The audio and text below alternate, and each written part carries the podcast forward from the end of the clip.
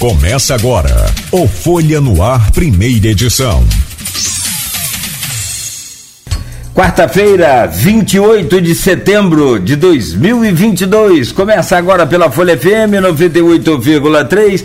Mais um Folha no Ar ao vivo.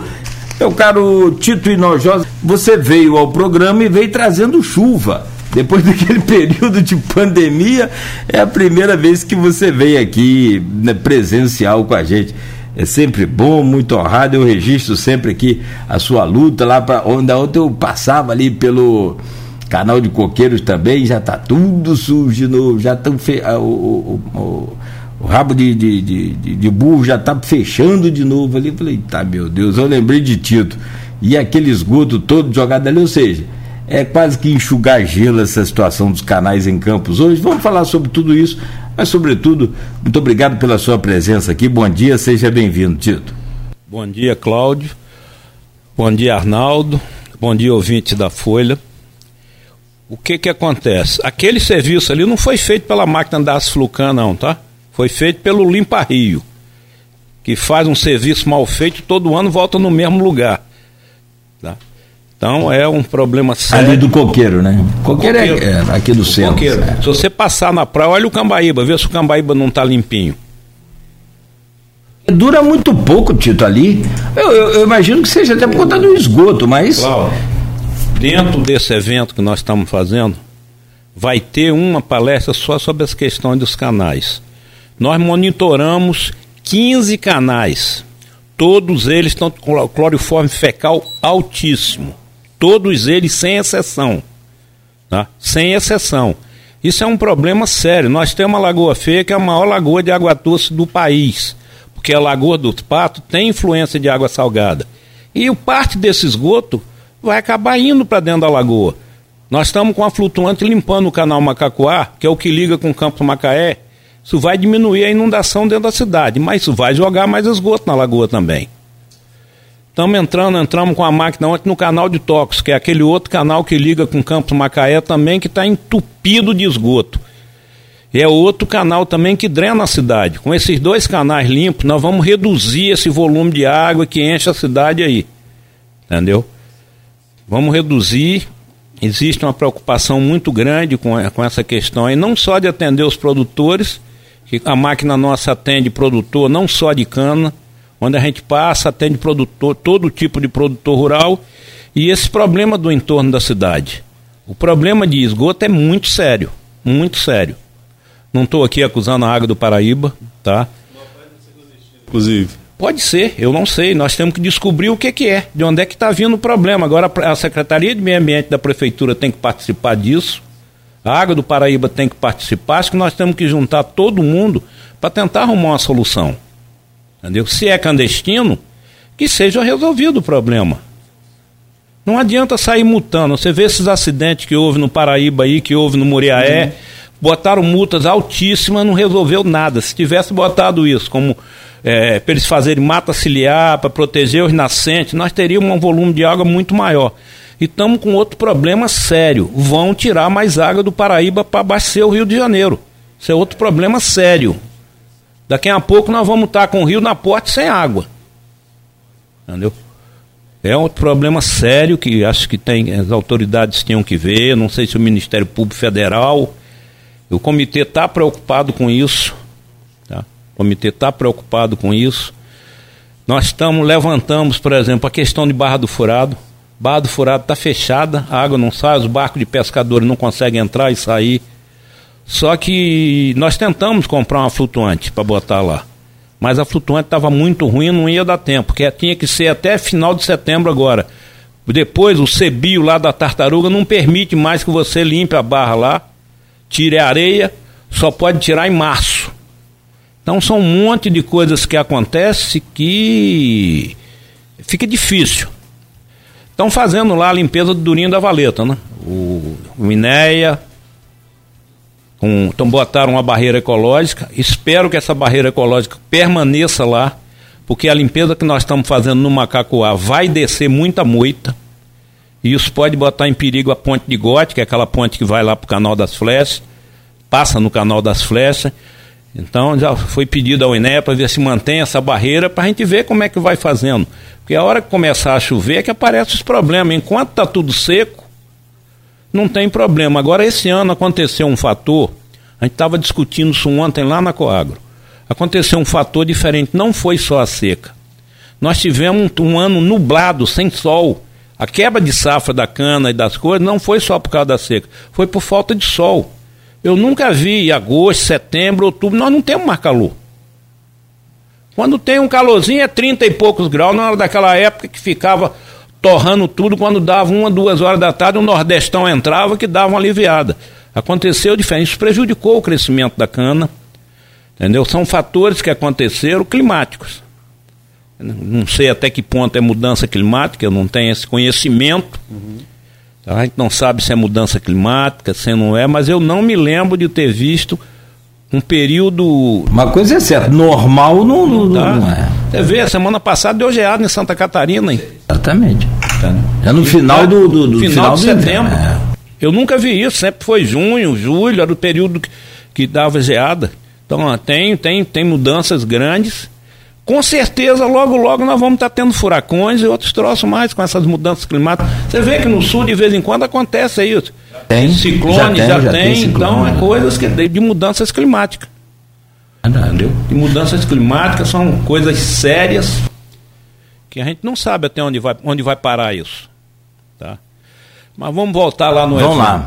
Bom, deixa eu trazer o bom dia só do, do Arnaldo, ô Tito, você me permite rapidamente? Tranquilo. E vou é, registrar aqui, porque apesar de estar em destaque aqui na capa, eu acabei pulando aqui para a gente começar é, a conversar, que é uma coisa bem interessante, é, que são os candidatos a deputado estadual e federal de Campos, São João da Barra e São Francisco.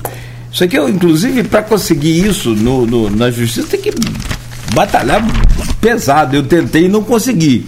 Então aí o, a equipe, né, o Arnaldo Neto, o Aldir Salles e o Matheus, eu vou concorrer sozinho contra Arnaldo, Aldir e Matheus, eu vou perder todas. Se bem que são três flamenguistas e eu sou o único tricolor aqui, mas eu vou registrar aqui então para você. Eu que... sou botafoguense. E Tito Botafoguense faz mesmo. Quer dizer, faz mais coro comigo do que com você, Arnaldo. Mas vamos lá, não por isso. É, os deputados, os candidatos a deputado estadual e, e federal de Campos, São João da Barra e São Francisco. Muito bom, parabéns pelo trabalho, Arnaldo. A você, ao Di, ao Matheus Berriel. Olha, eu diria, bom dia mais uma vez, Nogueira, Tito, bom dia a todos os ouvintes. Eu diria que foi um trabalho. É, nós pegamos o dia todo ontem nisso aí, os meninos na pesquisa, eu no texto e ajudando na pesquisa também, enfim, trabalho conjunto, jornalismo como tem que ser.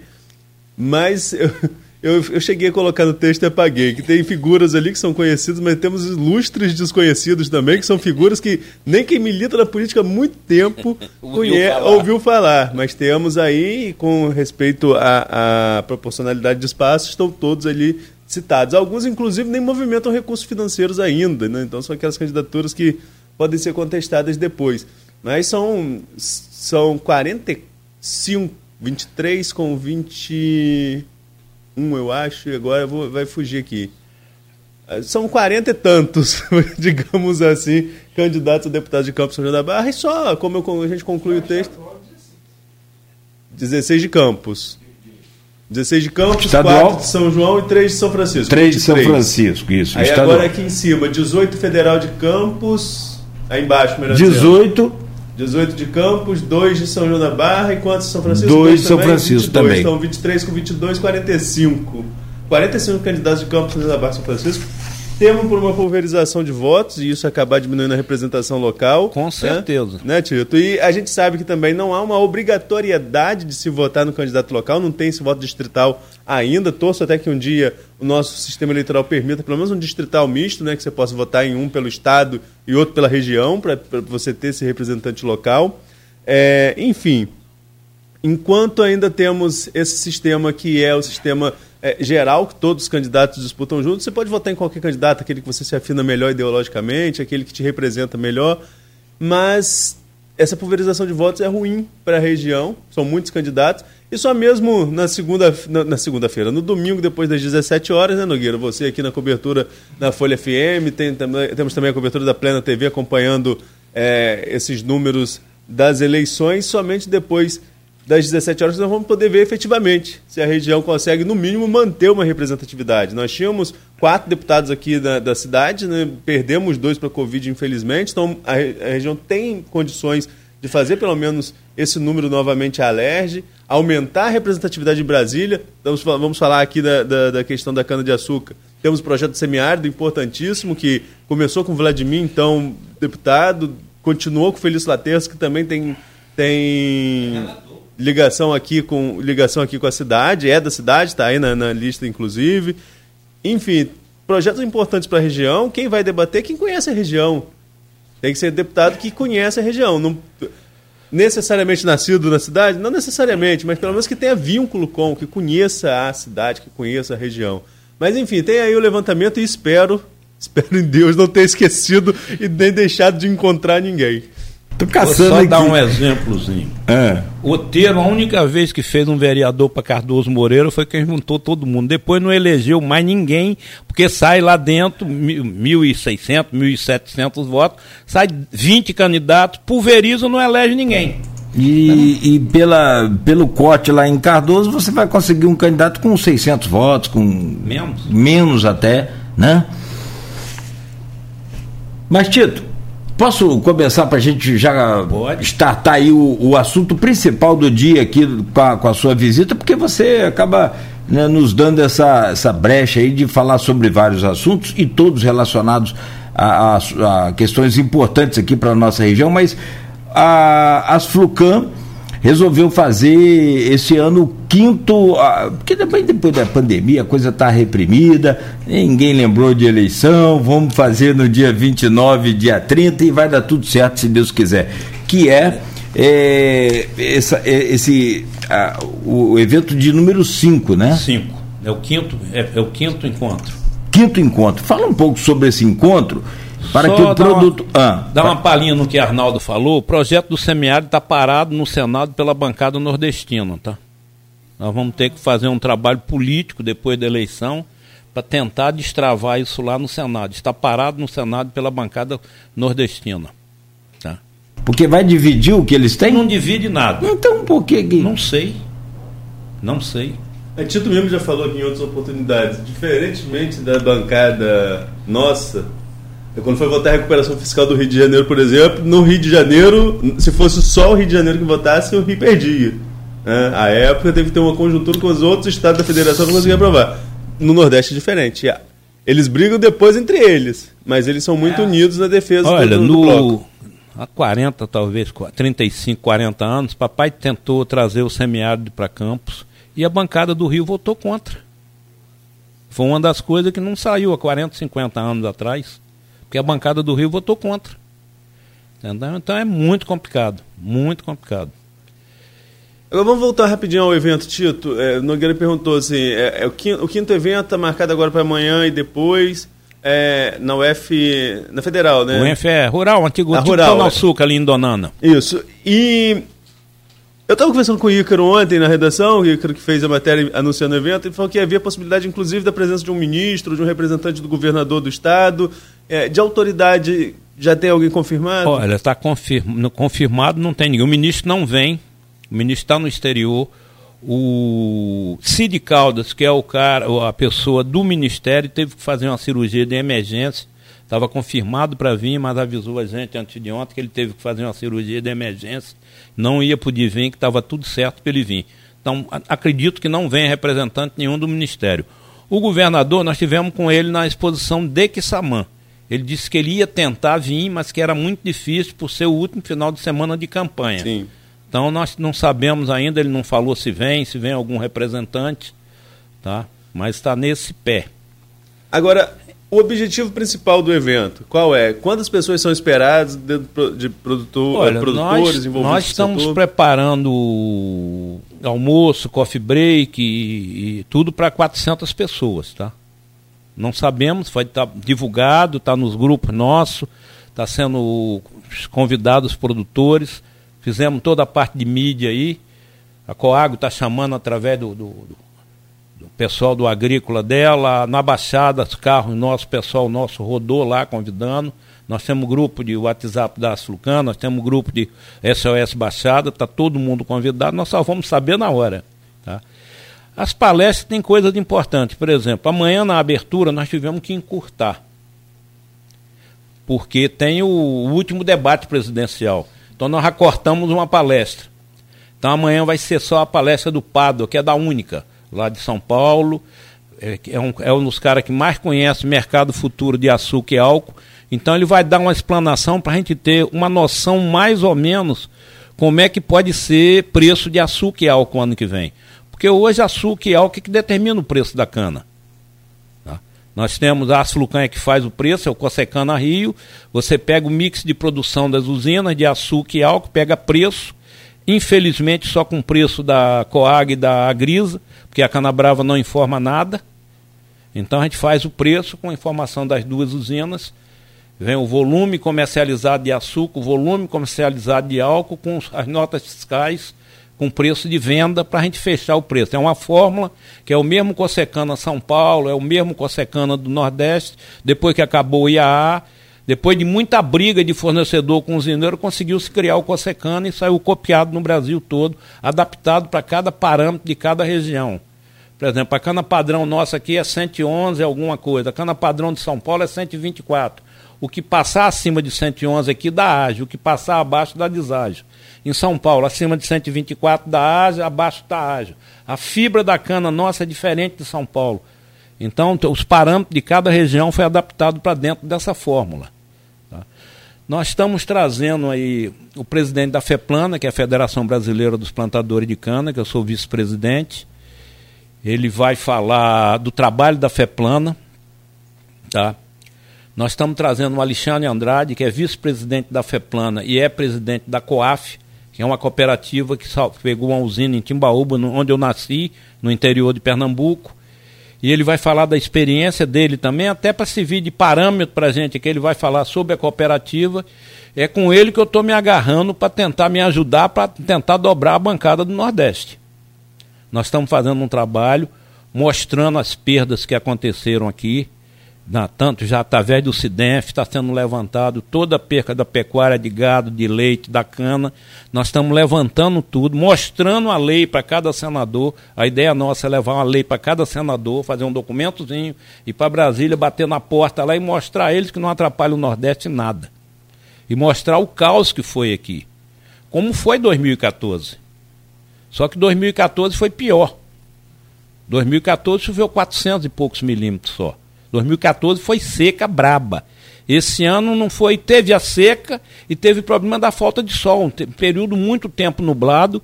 Isso foi o que mais prejudicou a safra de cana, acontecendo coisas que não acontecia, por exemplo, a praga da cigarrinha, por ter menos sol, essa colheita mecânica fica mais palha, teve ataque de cigarrinha em algumas regiões que não é normal acontecer isso em campos, tá?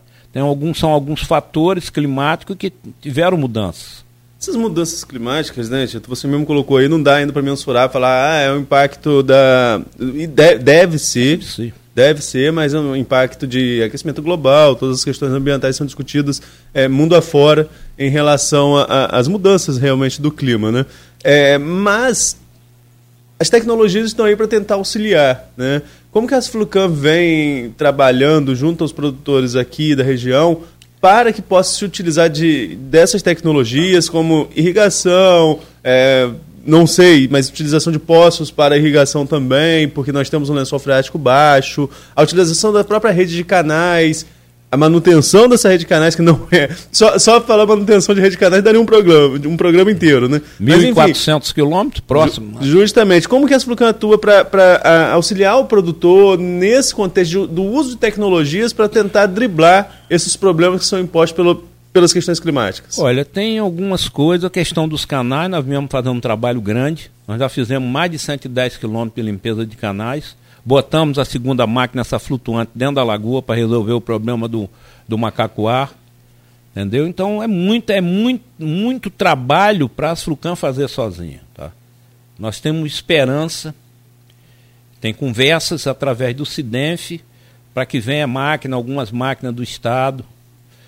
Tá? Está montando, fazendo uma parceria da Coago, da Asflucan, de cooperação técnica com o Cidenf, para ver se aquelas máquinas estão paradas no Estado, se vem máquina para a gente poder, junto com a Coago, fazer estrada, vir escavadeira hidráulica para fazer atender canais menores.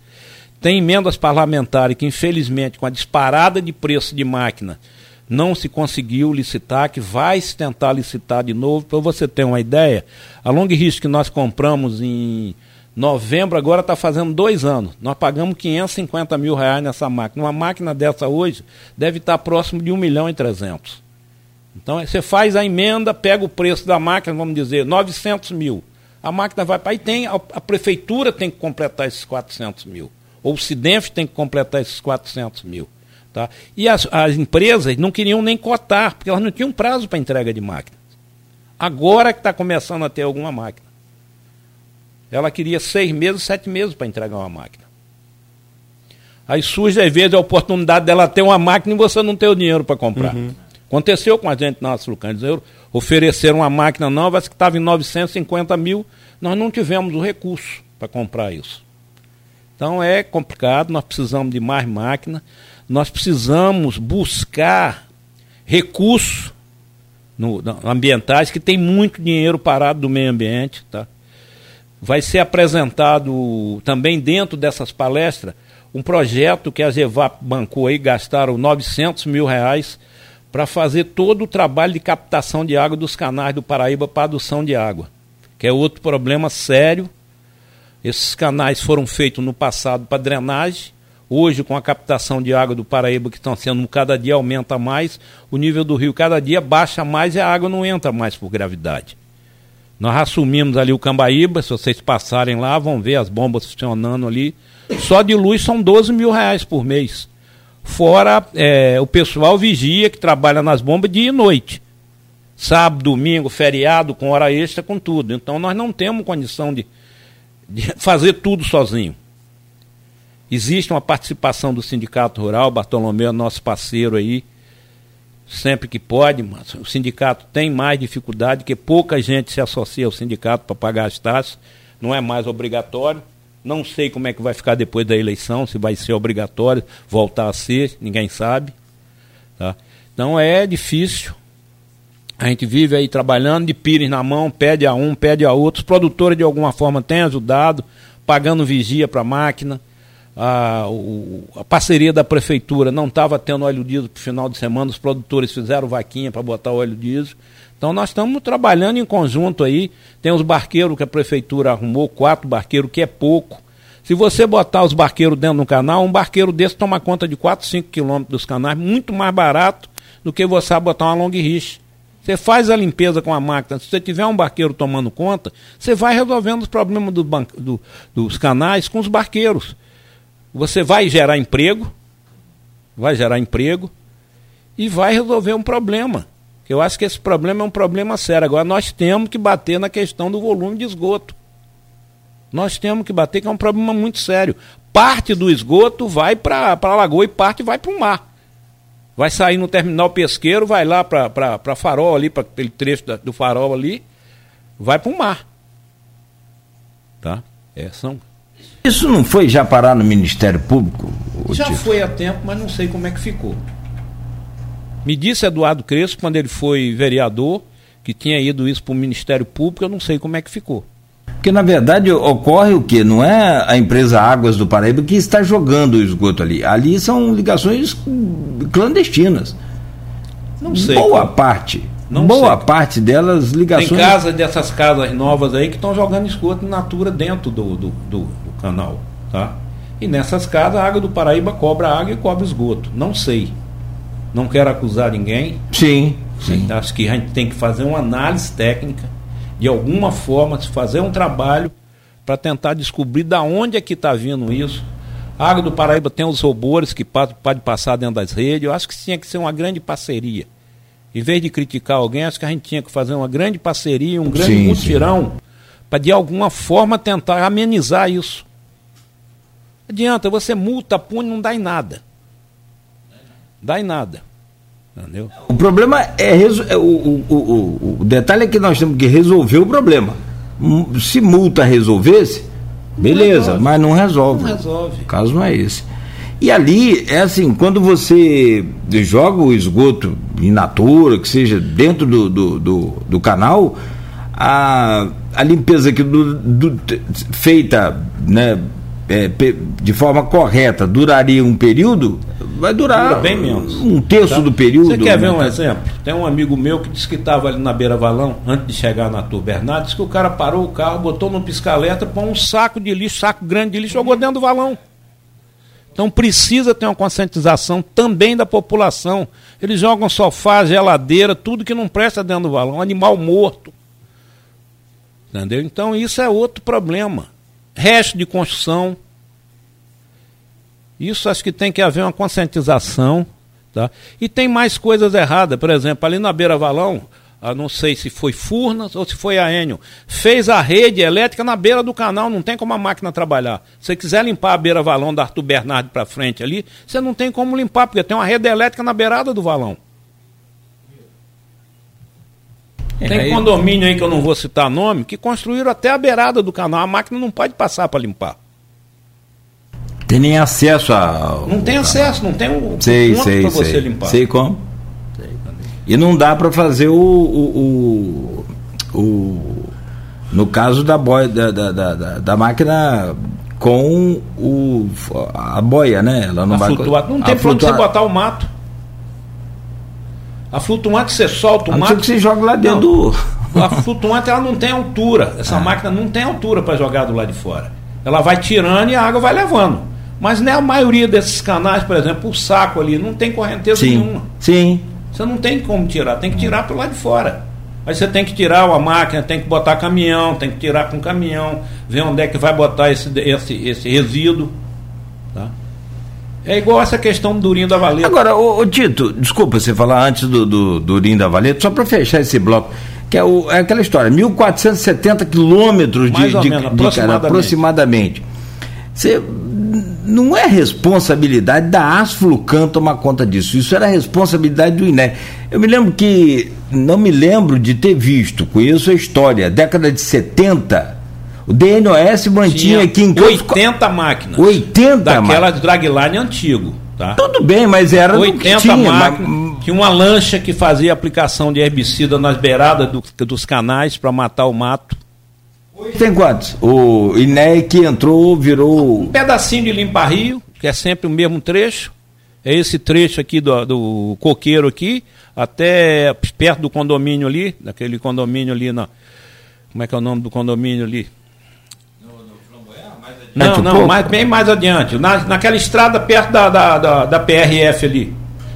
Como é que é, naquele contorno sei, que sai do nome. Eles vão sei, até sei, ali mais ou menos. Entendeu? Todo ano vão até ali, mas tem pontos obstruídos. Eu não sei o nome daquele condomínio ali, mas é, é grande aquele é. condomínio ali. É. Então você vê, tem alguns pontos que já falaram com a gente dentro do joque ali que está entupido, a máquina não desentope.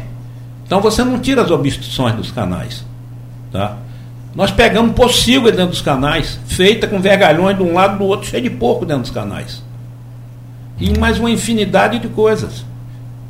Tem problema, produtor que não quer, que não quer deixar passar na área dele para limpar, só cai na dele, é do INEA. É federal, né? Nem do INEA. Ah, mas isso é fácil de resolver. Não, eu quero uma gente aciona a defesa civil aqui, mas o Peçanha vai e resolve. É. Mas é mais um trabalho. É mais um trabalho, porque. E, e, e, e que consciência é essa que não deixa limpar o canal na, na, na sua. Na, quer dizer, não é na sua propriedade, é o canal que passa pela.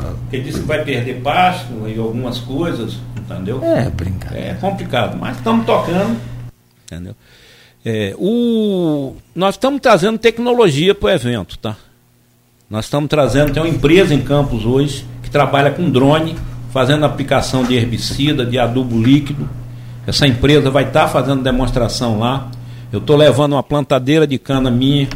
Eu quero te pedir, se você me permitir, só para a gente deixar essa tecnologia para o próximo bloco, e a gente quer saber como é que ficou aquela. Você tem uma plantadeira. Tem. E como é que ficou a, co a colhedeira? Colhedeira, nós estamos, o pessoal da universidade. Daqui a pouco você responde. Tá. Para aumentar o Ibope aqui, a gente continua conversando com o Tito Inojosa, presidente da Asflucan, falando sobre essa o quinto seminário de da cana de açúcar que vai acontecer em Campos nesta semana, amanhã e dia 30, na Universidade Rural, ali no, no antigo Planalçuca, na Estrada do Açúcar, né? Como queira hoje, é a Campos Farol. Arnaldo, eu havia deixado o gancho da, da, da tecnologia. Eu quero voltar com o senhor, Tito, para falar sobre a tecnologia. Porque é, é, qual é o, o, o, problema de campos? Porque eu fico imaginando, e a gente já conversou sobre isso, você vai, eu já sei a resposta, mas é bom a gente bater nessa tecla aí. Porque assim, é, Campos é uma cidade, é uma planície maravilhosa. Então você tem aqui um diferencial de São Paulo você vai para o interior, não é tão planície assim, e tem grandes máquinas coletadeiras e tem, enfim, uma diferença é, na coleta muito grande. Esse ano eu já vi gente reclamando das usinas da internet, e aí eu venho aqui para o rádio explicar: as usinas não emitem mais é, a, aquela, aquela fuligem. O que emite essa fuligem aí é a queimada clandestina do canavial, que muitas das vezes não pertence nem à usina. Então, é, essa tecnologia, essa queimada, essa coisa toda, o que, que vai ser apresentado nesse seminário? E por que que Campos não consegue, mesmo com essa geografia plana, ter aí um, uma máquina é, para colher sem ter que queimar a cana? Claudio, primeiro te explicando uma coisa que talvez não seja do conhecimento de vocês e do público. Houve dois grandes incêndios, tá? Houve dois grandes incêndios que não, não foi só em área de cana, que foi o grande causador desse volume grande de fuligem na cidade. Tá? Houve dois grandes incêndios. Voltando à questão da colheita, o problema é que 80% dos nossos produtores são pequenos. Os fabricantes de grande, das grandes máquinas não se interessam de fazer é, cana, é, máquina para pequenos produtores. Ah, pessoal da Universidade Rural reativou o convênio com os alemães, eles estão na Alemanha para ver se a gente continua o desenvolvimento daquela máquina alemã. Eu já tentei mais de quatro. Ela chegou a via Campos. Não, ela está em Campos. Ela está em Campos. Tá, falta acabar de desenvolver. É um protótipo. É um protótipo. Só que os alemães já desenvolveram um protótipo mais moderno. O pessoal no intercâmbio está lá na Alemanha, a Universidade Rural aqui, que eu não me lembro qual a universidade lá alemã. Pessoal estão, lá, está, estarão, estão agora lá na Alemanha para tentar ver se a gente traz. Tem umas máquinas menores em São Paulo, infelizmente eu não consegui trazer. Tá? Eles, tá, então, eles ficam com medo, estão acabando de desenvolver. É uma máquina que eles estão fazendo para fazer o plantio de meiose em São Paulo. A meiose é você faz uma. Não me lembro quantas linhas de cana, se são oito linhas, e você deixa os dois lados sem plantar. Aí você passa a máquina, a máquina já solta a semente dentro do suco, para baixar o custo de plantio. Então essa máquina nós estamos tentando trazer ela para fazer um teste para ver se ela funciona. Entendeu?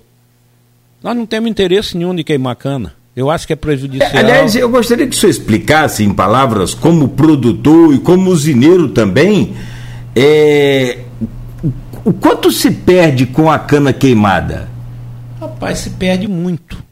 Porque, porque, porque as pessoas eu não posso entender. dizer, mas perde Não, muito. mas só para que as pessoas perde possam muito. Principalmente se demorar a colher ela. Ela com, com 24 horas já dá uma inversão grande no, na, na, na, qualidade do açúcar, da sacarose. Tem a tal da destrana que se. Embora no, depois que Canabrava entrou aí, acabou a sacarose, né? Eles compram cana por peso. Eles não querem saber a qualidade da cana Aí você pune o, o, o cara. A, a Coago não faz isso, ela dá opção. Ou você faz no peso, ou você faz no Cossecana Rio, ou você faz no 50 quilos de açúcar. Tá? Porque é o peso, você pune o cara que cuida da cana. Nós estávamos ontem discutindo e Frederico Paz estava falando que teve um fornecedor que quis fazer no peso, quis fazer no peso. Sabe quanto é que deu o ágio dele? 30% de média. Ele perdeu 30%. Então, essas coisas que precisam ser desenvolvidas. Precisa voltar a ser essa carota, voltar a trabalhar com variedade de cana mais rica em açúcar e álcool. Porque a usina extrai açúcar e álcool, a usina não, não extrai açúcar de, de mato, não extrai açúcar de, de, de pedra, de areia. A usina trabalha extraindo o que tem na cana. Então nós precisamos ter até São Paulo é assim, o Brasil todo é assim. Isso atrapalha a competitividade nossa. Tá? Isso atrapalha muito a competitividade nossa. Tá? Essa questão de, de tecnologia nós estamos tentando trazer. Como eu te falei, nós estamos trazendo um drone. É uma empresa de campos. Tá? É que é a boa, que é uma empresa de campos pessoa tem uma estrutura, tem um caminhão, tem gerador, tem os drones, pra, por causa das baterias, ele leva os geradores para ficar carregando as baterias para o drone fazer o trabalho, e com outra vantagem. O drone, depois que você fizer o mapeamento, o ano que vem ele vem e não precisa de ninguém, ele faz o trabalho sozinho. Sozinho infinitamente, me perdoe interrompê-lo, mas só para lembrar, infinitamente melhor do que qualquer tipo de avião. E com certeza. E ele Porque o avião, inclusive, ele espalha. É o... isso que eu ia fazer. Ele trabalha embaixo, não dá quase derivação de herbicida. Com um avião dá uma derivação muito grande, que se tiver qualquer vento, então. Eu lembro uma época que Sapucaia andou aplicando um, o Randap a meio por cento você usa 5 litros por, por hectare, a meio por cento, que era para fazer um, um processo de maturação. E depois eles pararam porque estava dando problema depois na, no rebroto da cana e acabou com os pés de, de mamão que tinha. Onde tinha pé de mamão, morreu tudo. Bicho, morreu tudo. O cheirinho que passava Nossa, lá. É. E passarinho, e vai tudo. Não, não, não, não nem então. O mamão foi só os pés de mamão. As outras fruteiras tá, não, não teve, tiveram problema. Nem teve tanta coisa, não. né? Que Randap é um, é um veneno tão, tão complicado que você aplica no. no, no Pra, no caso de controle de, de capim, por exemplo, o boi, você aplica no capim, ele mata o, o, a praga, mas não mata o capim. É um negócio impressionante é. o, o Milho transgênico? É. O milho transgênico. O ele era usado aqui em Campos na poda química, mas também foi proibido, depois foi eliminado. O, ele, ele entra no sistema radicular da planta. Ele é sistema que eles chamam. Entendeu? Mas o transgênico é usado direto no mundo todo. Você sabia que o Japão é o país que mais usa herbicida? É. O Japão é o país que mais usa herbicida. Só que eles têm controle. Você tem que ter um controle. O futuro vai ter que ser com herbicida, infelizmente. Senão você não consegue dar comida ao mundo. Não sei se você chegou a ver, Tito, é, mas nós falamos aqui na segunda-feira com o professor Gonçalo da UENF. Você deve conhecer, é, lá do Centro de Biociência e Biotecnologia, que está terminando já um projeto para transformação é, em fertilizante, que é diferente, fertilizante desse lodo de todo o esgoto de Campos. Porque tem a parte líquida, ela é tratada e volta para o rio, volta para o leito. Beleza. Agora, o lodo do tratamento, ele tem que ir para o aterro sanitário, por enquanto. Então, são 10 mil toneladas dia. E está se fazendo um estudo, já em fase de conclusão, praticamente, para transformar esse lodo que a empresa Água do Paraíba trata em fertilizante, inclusive para cana-de-açúcar também. Cláudio, nós te, no outro evento que nós fizemos, nós trouxemos um cara especializado nessa área e eu nunca consegui receber as análises do esgoto da Água do Paraíba. A ideia nossa era pegar a poda de árvore, era pegar o bagaço de cana, era pegar a torta de filtro, pegar o resíduo da Purac Sint e fazer um, um, um, um, organo mineral. Tá? Infelizmente, nós não conseguimos isso. Tá? O palestrante veio quando nós fizemos aquele rio Agrocana lá na, na Coagro. E o Whitson lançou o programa de irrigação que não saiu do papel, não saiu de canto nenhum. Entendeu? Mas ontem ele foi indeferido novamente, né? Acho que ontem ele perdeu o último recurso que ele tinha, né? Novamente, o Wilson, Wilson Witzel. Eu não vi o recurso dele. É, não, acho que ontem saiu a notícia dele. Então, a, é... Agora, aquele projeto, já, só para finalizar essa parte aí, e, e para o Arnaldo seguir aqui também com a entrevista, o, aquele projeto que o senhor comentava com a gente agora por último, sobre eu, eu não me lembro se era o, o, vinhoto que seria nós aproveitado. Estamos trazendo, nós estamos tra... trazendo um palestrante para falar sobre isso. É a concentração de vinhoto, onde você faz a complementação de adubo dos adubos todos. São Paulo está fazendo isso, Minas está fazendo isso. Você faz uma calda com isso aí e você aplica como adubo na, na lavoura. Tá? É um vinhoto concentrado, onde você tira mais o, água, um monte de coisa, você já concentra ele para fazer um adubo concentrado. E completa com, com as outras coisas. Um, um resíduo desse da água do Paraíba pode ser misturado. Eu não sei se, talvez no líquido, se não entupiria os aplicadores, tá?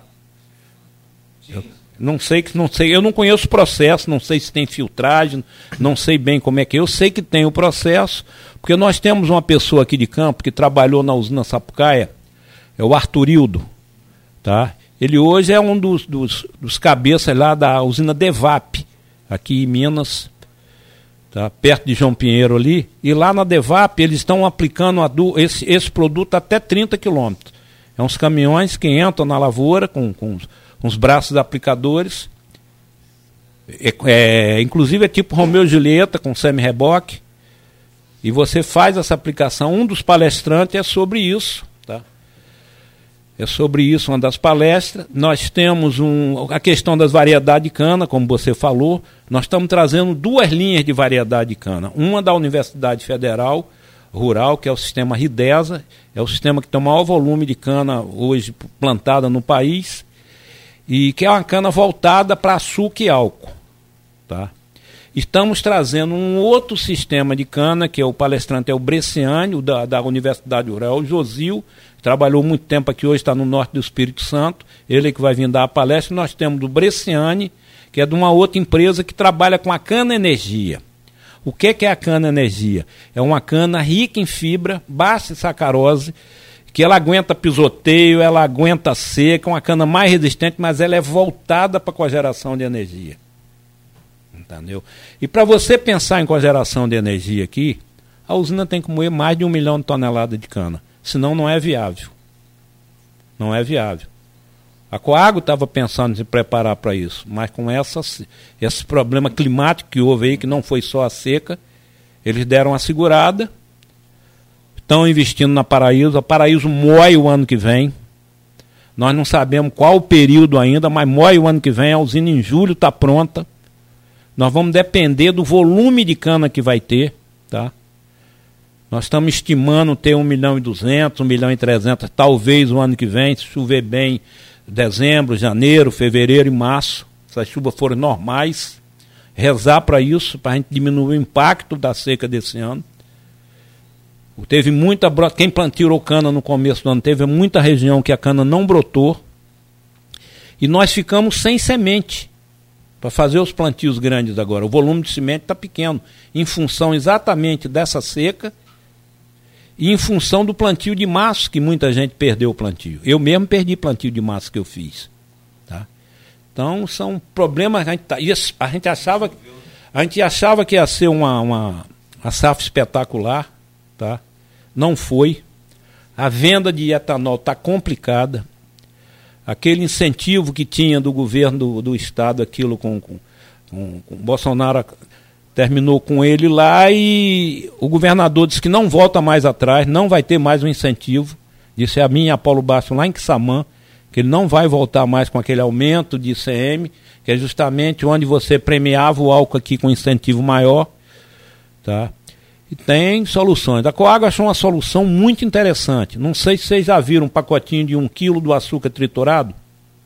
É um açúcar refinado sem levar produto químico. Nos supermercados de Campos tem vendendo. Está vendendo no. É o Guanabara o que entrou no Guanabara? Está vendendo no Guanabara. É o extra, extra fino. fino. É o extra fino. É um açúcar triturado. Ele não leva produto químico. Tá? É um pacotinho de um quilo. Porque a cidade do Rio de Janeiro consome muito açúcar refinado. E o açúcar refinado leva muito produto químico. É mais um processo químico para clarear, para fazer tudo. Esse triturado não, ele não leva produto químico nenhum. Ele é passado um E ele é da, mesma, é da mesma espessura do, do, do, do, do, do refinado, Tito? Quase a mesma coisa. É. Um eu ainda não é vi. um pouquinho mais grosso. Você já viu, Ana? Eu não vi ainda. Eu não vi. Pelo processo, você é não um pouquinho mais química, grosso. Né? Na rede Superbom eu vi, entendeu? É um açúcar que começou a sair bem, que é um, um outro nicho de mercado. Tá? E o que, que aconteceu? Com a Coago ficar dois anos praticamente fazendo álcool, entrou um monte de açúcar de fora aqui.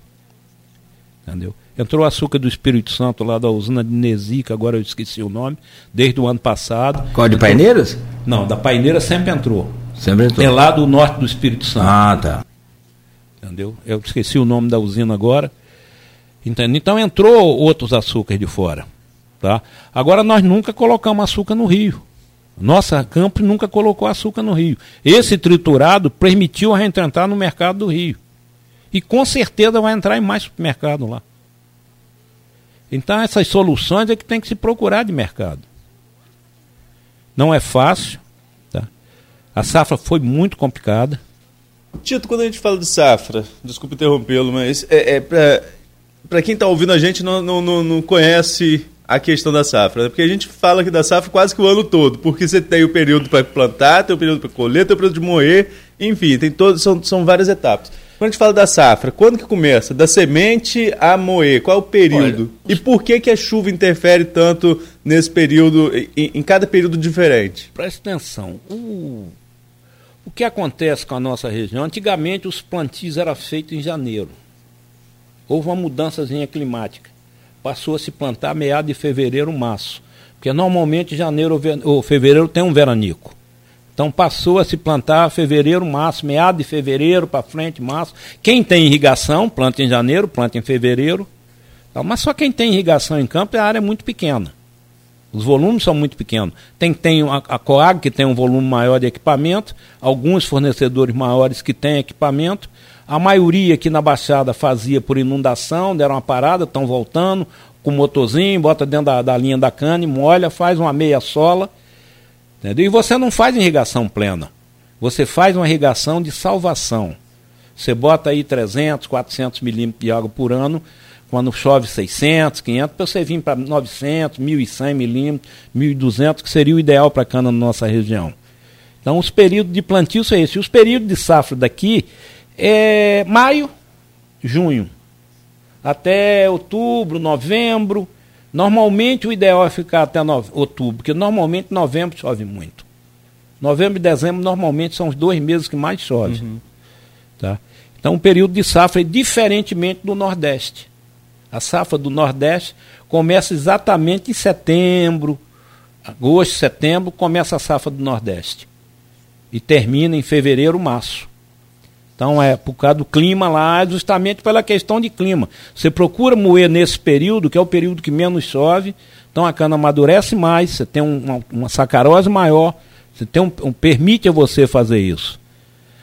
Por exemplo, a região da Agrovale na Bahia não chove. Chove 500, 600 milímetros, mas de novembro, outubro, novembro a março. Depois não chove mais. Então eles fazem o controle com a irrigação. Quando você quer que a cana amadureça, você corta a água, você força o amadurecimento da cana. Com corte da água, lá é a luminosidade solar alta, é a luminosidade solar mais alta do Brasil. Então você tem um desenvolvimento da cana muito grande, eles têm cana lá tirando 250 toneladas por hectare. A média deles lá hoje deve estar em 125, 130. Parte grande de irrigação por gotejo, entendeu? Que é uma irrigação cara. Se você implantar aqui em campo, pegar um ano como esse que não teve sol aí, o prejuízo é grande, porque a cana não vai desenvolver. Lá você tem certeza, eu tenho propriedade no Vale de São Francisco, sei o que é isso. Entendeu? A última safra foi uma safra positiva para a região? Desse ano? Que você é. Tá foi, mas podia ter sido muito melhor. Quanto que gira a economia com a safra da cana aqui para a região? Rapaz, a gente estava calculando algo em torno de um bi, um bi alguma coisa, mas teve queda. Nós não sabemos ainda o percentual de queda. Infelizmente, a gente não sabe as informações da Cana Brava. Para a gente ter como precisar. Você fica no achando, ah, fulano achou que moeu tanto, Beltrano achou que moeu tanto, e dentro disso aí você não sabe a produção de álcool, você estima a produtividade, estima um, um volume de álcool, para poder você tentar fazer. A cogeração ninguém sabe informação nenhuma. Do volume cogerado lá, quanto é que é arrecada, a gente não tem informação nenhuma, infelizmente. Já é possível prever a próxima safra devido a essas condições climáticas ou só quando começar a plantar mesmo lá na não, frente? O plantio já foi feito. Os plantios agora, só agora, até outubro, início de novembro, é que vai ser cana para o ano que vem. O que, que vai determinar a safra do ano que vem? As chuvas de janeiro, fevereiro e março. São essas chuvas que de, determinam o aumento de safra aqui na região nossa. Se faltar água no mês desse, você prejudica o desenvolvimento da cana. O, o período, para que, quem não conhece como eu, o período de plantio, você planta em janeiro de um ano para colher no outro. É, são 12 é, é, meses. São... E você faz a cana de ano e meio. Quando você planta ela agora em, em outubro, você colhe ela com 12 meses. Então a produção dela é menor. Quando você planta em março, você vai colher em junho, julho do outro ano. Do outro ano. Então você ganha mais 3, 4 meses, você aumenta a produtividade. Entendeu? Então, assim, é, é, é, a gente fala que você tem a safra e vai moer, mas o, o, o trabalho no campo não para. Ele é constante para, e para. as condições climáticas não do para, ano inteiro acabam interferindo. Para, você tem que fazer os tratos culturais da cana depois que você corta. Tem que adubar, tem que limpar, tem que aplicar herbicida. Nós temos algumas pragas como camalote, o, o guiné, o faço maçambará, grama seda, algumas, algumas dessas desses que você, você não tem mais mão de obra. A mão de obra está acabando. A questão da preocupação quando a gente fala de tentar arrumar alguma máquina, que a mão de obra está acabando. Mas mesmo assim, na sazonalidade da safra, você ainda tem um pico no, no, nos dados do CAGED, um pico muito de geração grande. de emprego em relação à muito safra, grande, né? Muito grande, muito grande. Isso gira quanto de emprego, mais ou menos, aí? Ah. E tem mão de obra local ou precisa ainda trazer gente de fora? Esse ano acho que não teve ninguém de fora. Nessa safra, o ano passado trouxeram a, a, a questão da pandemia. E o que, que aconteceu naquele período da pandemia? O povo com aquele vale lá que receberam, ninguém queria, queria assinar a carteira. Porque ele perdia o auxílio. Ele não queria assinar a carteira. Aí trouxe cortador de fora, a experiência não foi boa. A experiência não foi boa, é complicado. Entendeu? Você tem que alugar hotel, você tem que mandar limpar por causa do Ministério Público do Trabalho, que está certo no Ministério Público do Trabalho ter condições. O problema é que você traz os caras. Os caras às vezes não tem nem um banheiro decente em casa. Então faz uma merda, limpa, suja tudo, suja tudo. E você tem que estar tá com gente limpando direto. É complicado. Na época que Zé Pessoa estava na Santa Cruz, ele fez um negócio lindo, com televisão a cores, com tudo. Chegava lá, estava uma bagunça. Entendeu? O cara não está acostumado com aquilo. Uhum. Não está no dia a dia dele. Entendeu? Além de você ter, você tem que contratar o cara na região, você tem que fazer exame médico na região, ele tem que já viajar com carteira assinada para se houver algum acidente dentro do ônibus, alguma coisa, com seguro nos ônibus, tem um aumento de custo muito grande. Então nós vamos ter que arrumar uma solução de máquina. Agora, quando a gente fala em safra é, da cana-de-açúcar, a gente está falando de Campos, está falando de São Francisco, está falando de São João da Barra, acho que Samã também. Samã, Cardoso um pouco. Macabu ainda tem? Macabu acho que não. Tá, e nós temos agora, Tito, o Cidenf, você citou o Cidenf aqui algumas vezes, está ganhando alguma projeção, está ganhando adesão de outros municípios. É, Asflucan trabalha junto com o CIDEF em algumas frentes. É, quanto você avalia como importante essa união dos municípios para tentar buscar alguma solução de política pública fora da região? Eu acho importantíssimo. Parece que já estão com 22 municípios. Tá? Parece que já estão com 22 municípios. O governador, se, foi eleito o Caldo Castro, ele disse que ele vai botar recursos no CIDEF. Os recursos, grande parte dos recursos virão através do CIDEF entendeu? Então terão recurso, eu acho uma coisa muito importante, que é diferente você chegar para um deputado federal, você tendo 22 municípios atrás de você, para pedir alguma coisa para um presidente da república, quando você chegar. É um peso político muito grande do que um prefeito só lá. Então acho que é um peso político muito grande. O CIDEF está se estruturando ainda. Não é fácil você montar, porque é um leque muito grande de coisas. Você pega turismo rural, que é uma coisa muito importante. Você pega a questão de estradas, você pega um, um, a questão dos canais. Tá? Tem um monte de coisa que pode ser foi feito através de CIDENF, inclusive dessas máquinas do Estado. Essas máquinas do Estado para se arrumar recurso, para dar manutenção. Não é barato você dar manutenção nessas máquinas. Esse primeiro é, nós assinamos esse termo de cooperação técnica, a Sulcan e a Coag que vai bancar bastante coisa. Para a gente começar um trabalho. Uhum. Nós fizemos isso na Sulcan há três ou quatro anos atrás, no governo de Rafael, nós conseguimos fazer uma, um acordo com o DR, eles cederam uma patrol para a gente, nós botamos operador, óleo e manutenção. E nós fizemos 150 quilômetros de estrada na época. Então acho que nós temos que procurar essas parcerias para poder, de alguma forma, você conseguir construir alguma coisa. Os problemas nossos de estrada são muito sérios. Campos tem quase 5 mil, só o município de Campos tem quase 5 mil quilômetros de estrada. O que tem de ponte caída. Que tem de tem ponte 46 caída, pontes é, 46 aí. pontes, é. entendeu? É outra questão séria que tem que tentar alguma forma de resolver. A questão das comportas dos canais. Entendeu? Não tem manutenção. Quantos anos que a, que a Odebrecht saiu daí? A Odebrecht ainda botou um, né, um, um, sistema lá, moderníssimo, que o cara para vir aqui, para olhar, que cobrou 300 mil reais para botar o, o, computador no equipamento. Nós não tínhamos esse dinheiro. A gente faz arranjo lá, bota, bota, às vezes vai com um caminhão muque no hidráulico dele, baixa a composta, levanta a composta. Você começa a inventar coisas para tentar ir resolvendo os problemas.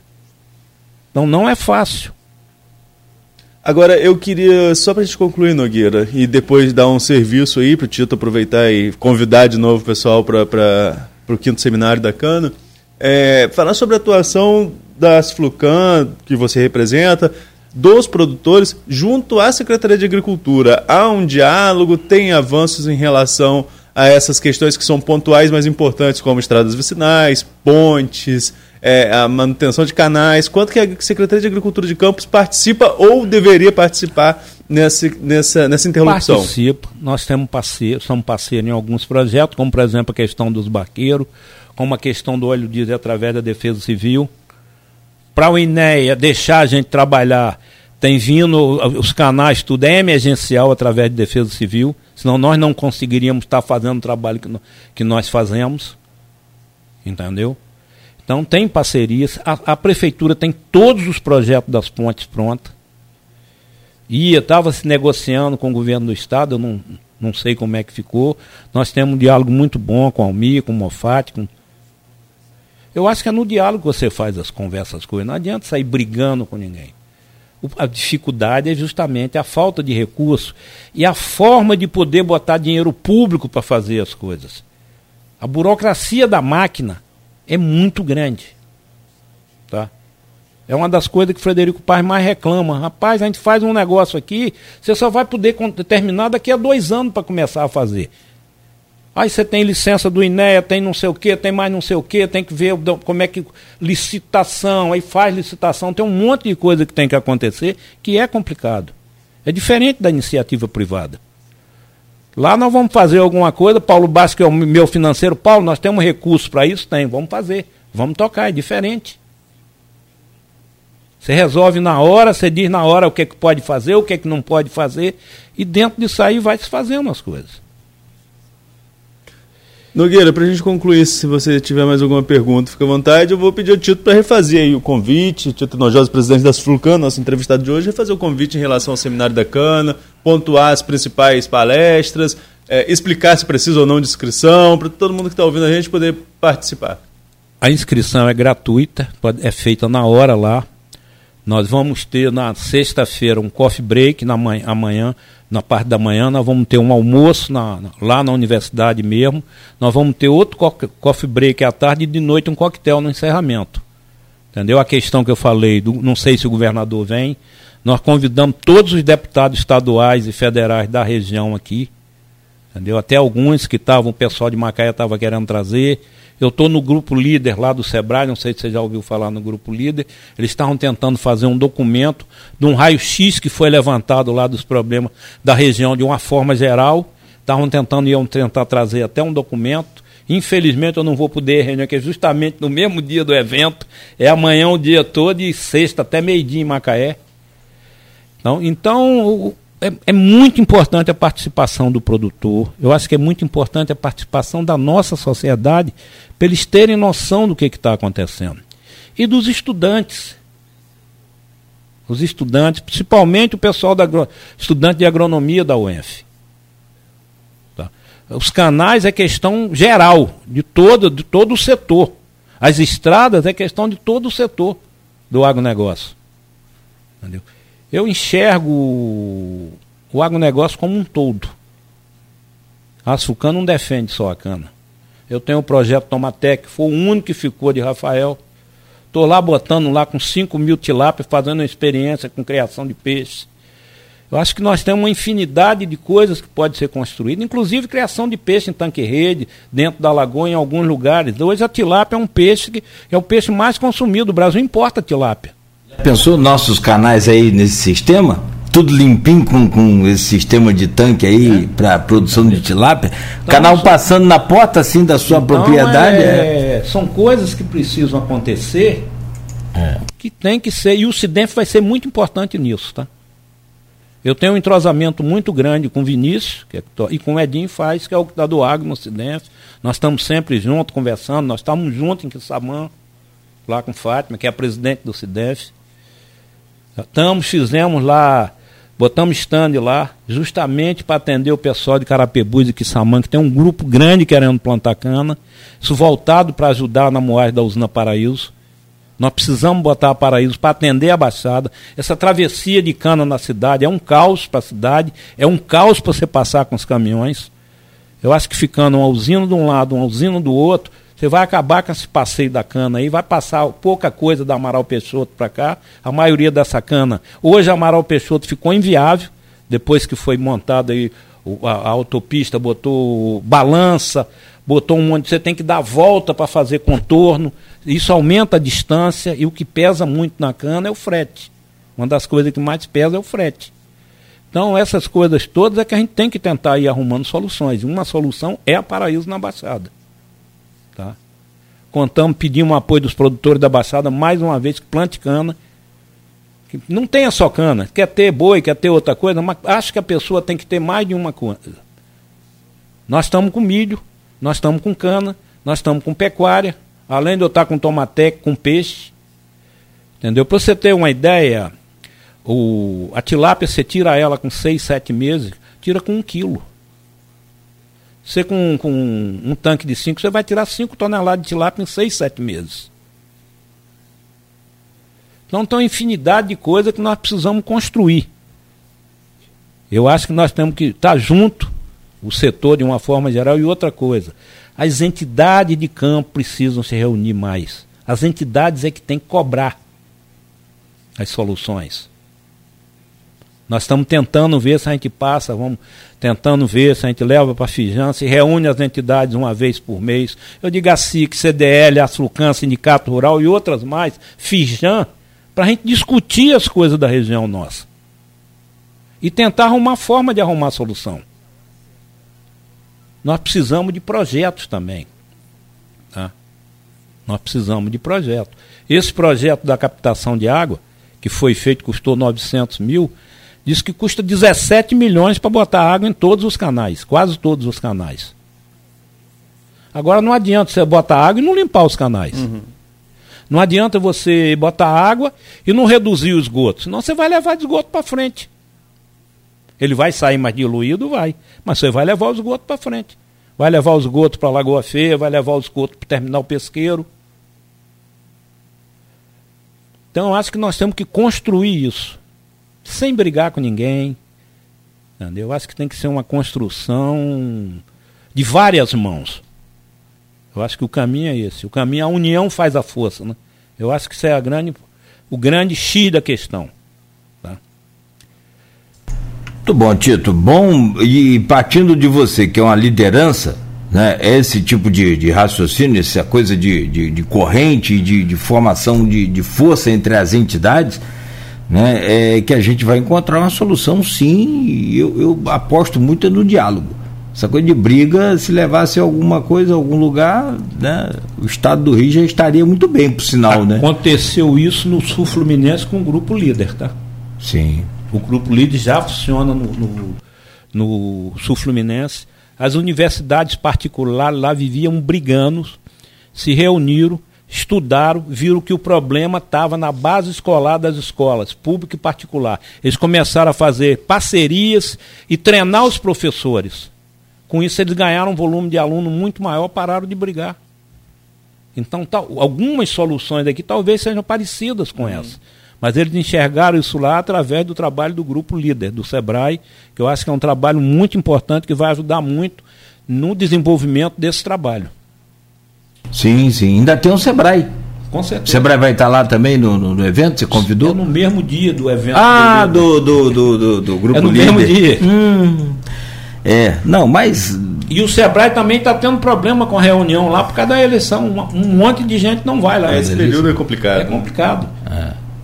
não, é, não tem Nós jeito. montamos o negócio em maio, nem lembramos de data de eleição. O evento nosso nós começamos a montar em maio. Não era nem para ser o quinto encontro dos produtores, era para ser o Rio Agrocana, o segundo. Mas aí deu, uns- deu, não, faltou espaço, faltou tempo, aí eu chamei a STAB, que é o Zanotti, é a Sociedade dos Técnicos Açucareiros. Zanotti já fez 20 eventos desses lá no Espírito Santo. Então ele veio, ele é a maioria, os palestrantes ele está trazendo todos. 0,800, a única despesa nossa é hospedagem. Entendeu? Hospedagem para o pessoal. É, então todo esse esforço já vale a presença do produtor. Com mais o, o- a quantidade de conhecimento que vai ser passado ali, porque quem tem conhecimento tem poder. Você tem o conhecimento de produzir tilápia, você vai produzir tilápia. Às vezes você tem o espaço, às vezes você tem a água. Falta só o conhecimento. Né? Às vezes você tem uma demanda na sua propriedade aí que não é relacionada à cana-de-açúcar, pode ser a tilápia. Vamos participar do evento, gente. Leve a sua demanda ou leve a sua solução. Tem muita gente que já encontrou solução também. Com. Simples, como você falava do, do Munk, caminhão Munk aí. É assim, a gente encontra a solução, às vezes, assim, tipo aquele, aquele personagem lá do- da, é da década de 80, MacGyver. É, faz Você sabe como é que o, o povo no sertão da Bahia conserta pneu? É. Desmonta, dá um nó de um lado do furo, dá um nó do lado do outro, na bombinha de pé, enche o pneu e não fica na estrada. Não fica, é verdade. Na estra... O problema é não ficar na estrada. É. Né? Então tá resolvido. Tito, um grande abraço, amigo. Muito obrigado. Eh, a gente admira aí o seu trabalho, gosta de ver os frutos já colhidos por você e, e conforme você ficou triste, a gente fica triste também. Porque você falou com tristeza da produção que diminuiu, não por conta é, da, da- da- dos esforços da, usina, nem das flucantes, nem muito menos dos produtores, mas de um é, o evento natural que não tem como evitar, que é a questão climática, né? Então a gente torce muito por você. Boa sorte, sucesso e a gente vai estar acompanhando o evento Tá aqui. bom, obrigado aí, obrigado a vocês aí pelo espaço, um abraço para todos, um abraço para os ouvintes, estamos à disposição, quem quiser me procurar lá para tirar qualquer dúvida, estamos junto lá. O evento vai acontecer amanhã e 18 sexta-feira. horas, tá? Amanhã 18 a partir de 6 horas da tarde e sexta-feira é o dia todo a partir de 8 horas da manhã. e sexta a partir de 8 da manhã na Universidade Rural eh, Fluminense, aqui na Estrada do É Açúcar. em frente, mais ou menos, o atacarejo do Superbom. Aquele É. atacarejo que o Superbom montou grande Montou ali, é em frente. É do outro lado da pista, em frente. Pra Tomem muito- cuidado com os radares ali, tá? É, já tem, né? Para muita, pra muita gente, ali é o Planalçuca, É, antigo, o antigo Planalçuca. Que, que a passarela lá não caia na nossa cabeça. Ô, meu pai. Tito, um grande abraço, amigo. Muito obrigado. E esse tomatec, esse tomate da tomatec, eu tô esperando até hoje, até para comprar, sabe, Arnaldo? Que sai um molho de tomate italiano lá, que é uma maravilha, né? A hora que sair, Tito, não fica com vergonha de trazer, não. eu não lembrei, eu tenho lá. Não, eu sei, tô brincando com o senhor. Eu não lembrei. Não, eu tô brincando com o senhor. A correria tá grande. Eu imagino, Esse troço. eu imagino. Ó, um grande abraço, muito obrigado e boa sorte, sucesso no evento lá. Tá certo? Nós vamos acompanhar e vamos, ao longo daqui da, da, da programação, anunciando também, convidando aí os produtores para que eh, participem. Obrigado, Tito. Um grande abraço. São 8h57. Arnaldo, para finalizar, você também. Vamos lá, Nogueira, é, agradecer ao Tito pela participação mais uma vez aqui com a gente, falando sobre, sobre esse assunto importante no setor econômico. É, a edição de hoje do Jornal Folha da Manhã traz aí um apanhado já é, quase que esquentando mais ainda para a questão eleitoral. Né? Nós temos, ontem tivemos debate a governador, amanhã, como o Tito mesmo lembrou aqui, que encurtou lá o, o horário do evento, tem o último debate presidente da República, o último dia de propaganda no rádio e na TV. Chegamos à reta final, né? estamos fazendo essa contagem já há um bom tempo, acho que desde o ano passado falando sobre a preparação para as urnas. Uma semana repleta de pesquisas, tem ainda. Hoje saiu uma Quaest que a Veja divulgou ontem meia-noite e pouca. Então, assim, está sendo pesquisa toda hora. A gente acabou de fechar a edição impressa, saiu mais uma pesquisa. É, tem pesquisa Datafolha para sair. A Jovem Pan, como eu falei lá no grupo, a Jovem Pan colocou uma matéria informando que desde 89 as tendências que Ibope e Datafolha apontaram foram refletidas nas urnas, as tendências. Somente em 2018 não se acertou é, dentro da margem de erro os números, nas demais se acertaram. Então, assim, ontem mesmo falávamos sobre isso aqui, sobre essa questão de pesquisa. Então, são tendências que são mostradas em todas as pesquisas. Tem aí a tendência de possível definição em primeiro turno, como tem também tendência de que haverá um segundo turno entre o ex-presidente Lula e o atual presidente Bolsonaro. É, o Brasil continua nessa polarização. E para a região, como eu falei aqui, temos essa matéria que traz, Nogueira, esse leque de 45 candidatos uh, estadual e federal só em Campos, São João e São Francisco. Não falamos de Macaé, que também é, é, muito próximo a gente. Tem deputado como o Cristino Auro, que busca reeleição. Tem o Chico Machado estadual, também que busca reeleição. Tem outros nomes de peso do, do, das cidades que estão aí tentando a eleição. E tá, é, o Noroeste Fluminense também, com muitos candidatos. Mas estamos nos preparando para cobrir Norte e Noroeste no domingo. Aí sim, aqui na Folha FM com você, Nogueira, na plena com o Antônio Filho, o João Paulo e a Suzy vão estar lá acompanhando. Vou tentar aqui participar aqui e lá. Se vira, dá seus pulos. Aí a gente vai dando um jeito, sobe escada, desce escada. Domingo é fla-flu, filho. Ainda bem que o condicionamento físico melhorou um pouquinho. Melhorou, né? melhorou, tá dá fininho. Pra, dá, dá pra subir e descer algumas escadas aí na, na, quem vai no tá, domingo. Quem vai estar tá com a gente aqui, desculpa, Arnaldo, vai ser também o, o nosso querido é, Edmundo. Edmundo Siqueira né? vai vai estar tá reforçando aqui a partir das 5 da tarde. Durante o dia a gente vai estar tá informando. E temos né, a cobertura oficial, a cobertura dos números que. O número que vale, que é o número que vai. O número de deputados no Estado, o número de deputados em Brasília, os que vão sair daqui, que obviamente a disputa ao Senado, a governador e a presidente, e os números que impulsionam a próxima eleição. As disputas locais, qual grupo político sai mais fortalecido das urnas, qual grupo político é, é, sai um pouco mais combalido, quais são as projeções que se fazem a partir desses números já para as próximas eleições. Enfim, é aquela análise política que o Grupo Folha tem já a tradição de fazer em todas as eleições, sejam elas municipais, como também nesse quadro geral do ano que se elege de deputado a presidente. Também quem vai estar com a gente, o Aloysio Abreu Barbosa, Pode ser tanto aqui ao vivo ou por Skype ao vivo também, mas lá da redação do jornal. Quer dizer, vamos estar aqui 24 horas e em cima do lance a partir de 7 horas da manhã no domingo. Ah, é o que? Com apoio da Asflucan, né? Com apoio da Asflucan, que eu agradeço muito, claro, ao Tito pelo carinho sempre que pode estar com a gente, ao Paulo Bastos, né, figura também sensacional. É, e é esse, é graças a esse apoio que a gente vai estar tá fazendo essa cobertura, senão a gente não consegue mobilizar essa equipe.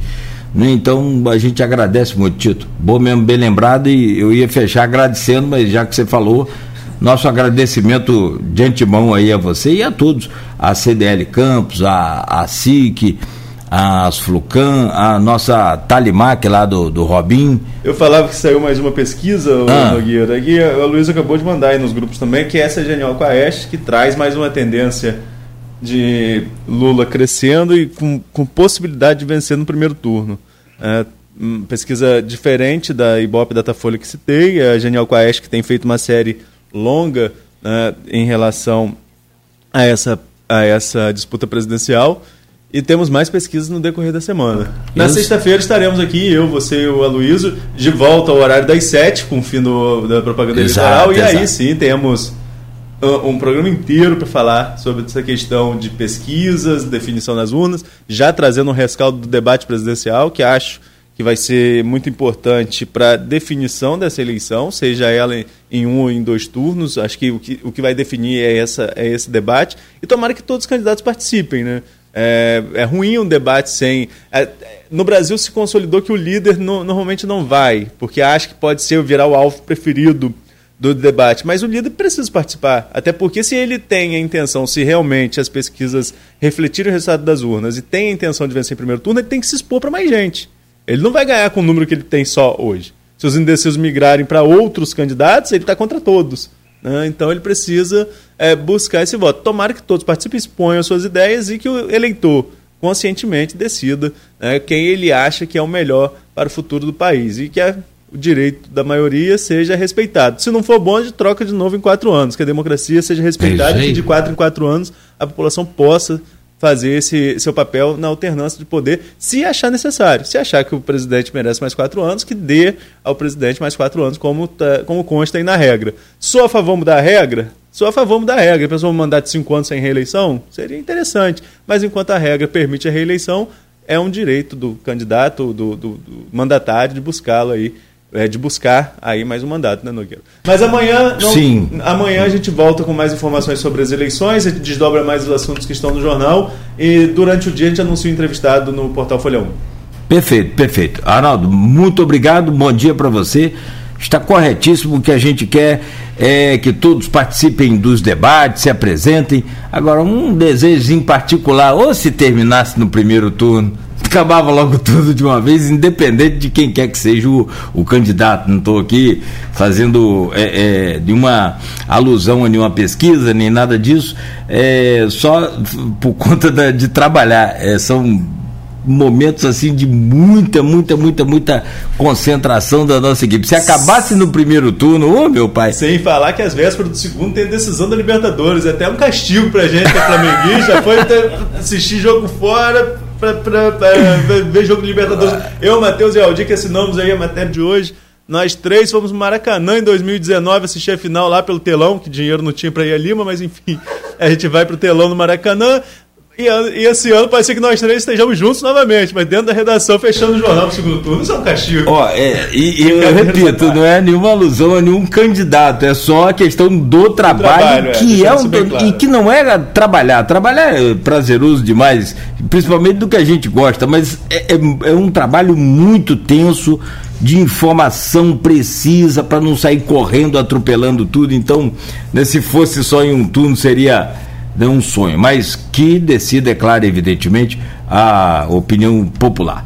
Gente, são 9 horas e 5 minutos, fechamos por aqui, conversamos com o Tito Inojosa, presidente da Asflucan, que vai estar conosco no domingo, apoiando aí essa cobertura das eleições 2022 aqui da Folha FM. E por hoje a gente agradece a você pelo carinho, pela audiência. Amanhã de volta às 7